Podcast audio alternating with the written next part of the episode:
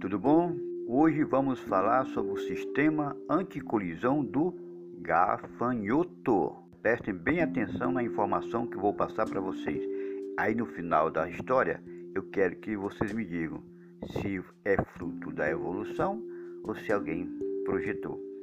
É o seguinte, uma nuvem de gafanhotos pode conter uns 80 milhões desses insetos por quilômetro quadrado. Mesmo assim, eles não colidem uns contra os outros. Como é que eles conseguem isso? Vamos analisar o seguinte, gente.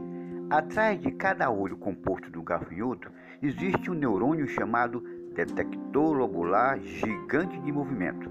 Quando parece que vai haver uma colisão, esses neurônios enviam mensagens para as asas e pernas, fazendo com que o gafanhoto haja rapidamente. Essa reação é cinco vezes mais rápida do que o piscar de olhos.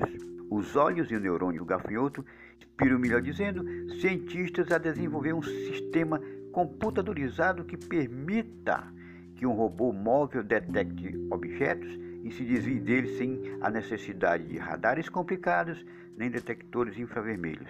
Pesquisadores estão usando essa tecnologia do gafanhoto para reduzir o número de colisões entre veículos por equipá-los com um sistema de alerta rápido e preciso.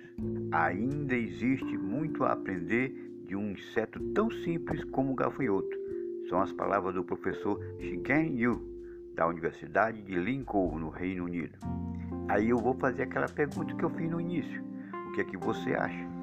Será que o sistema anticolisão do gafanhoto é resultado da evolução ou alguém o projetou?